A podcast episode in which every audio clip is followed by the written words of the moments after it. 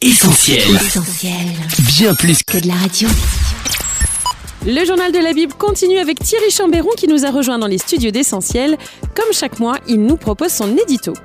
L'édito Pentecôte, Thierry Chambéron.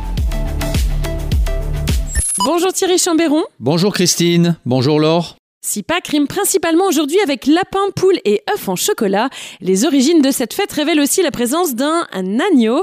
Tout commence en Égypte. Oui, les lecteurs assidus de la Bible le savent, la Pâque puise ses origines dans le livre de l'Exode, lorsque l'Éternel fit sortir son peuple du pays de la servitude.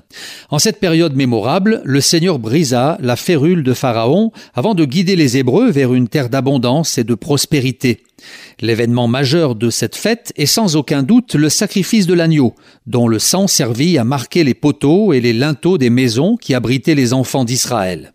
Moïse dit Prenez une branche d'hysope, Trempez-la dans le récipient qui contient le sang de l'animal, et mettez-en sur le linteau et les deux montants de la porte d'entrée. Exode chapitre 12 verset 22. Des siècles plus tard, devant une foule hagarde et désemparée, Jean-Baptiste désignera le Christ en ces termes. Voici l'agneau de Dieu qui ôte le péché du monde. Par cette appellation, le prophète établit un étroit parallèle entre la sortie d'Égypte et le ministère glorieux de Jésus. Et pour résumer de manière synthétique le message véhiculé par la fête de Pâques, trois mots suffiront. Le premier est délivrance. En effet, le peuple hébreu, opprimé depuis plus de quatre siècles, allait bientôt pouvoir goûter au plaisir de la liberté. Les chaînes de la servitude allaient enfin tomber. Aux grandes dames du monarque égyptien, pantois devant la puissante main du Seigneur. Aujourd'hui encore, cette même liberté est offerte à tous les captifs du monde entier par le bras puissant de Jésus. Car l'esclave que le Seigneur a appelé est devenu libre. 1 Corinthiens chapitre 7 verset 22. Deuxième mot au cœur du message de Pâques, le rachat. L'agneau innocent allait payer le prix fort pour que le peuple puisse enfin secouer le joug de l'odieuse tyrannie.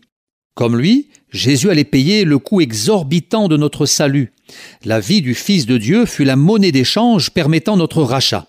Fallait-il que l'homme soit précieux aux yeux du Père céleste?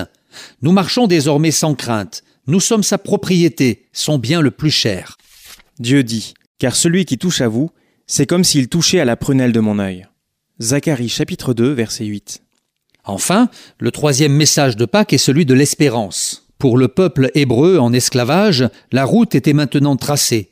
Les rêves les plus fous allaient enfin pouvoir se réaliser.